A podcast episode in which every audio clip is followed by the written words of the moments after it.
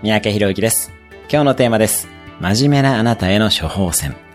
あなたは真面目すぎてついつい無難な選択をしてしまったり、人からあまりユニークだと思われずに残念な気持ちになったことはないでしょうか。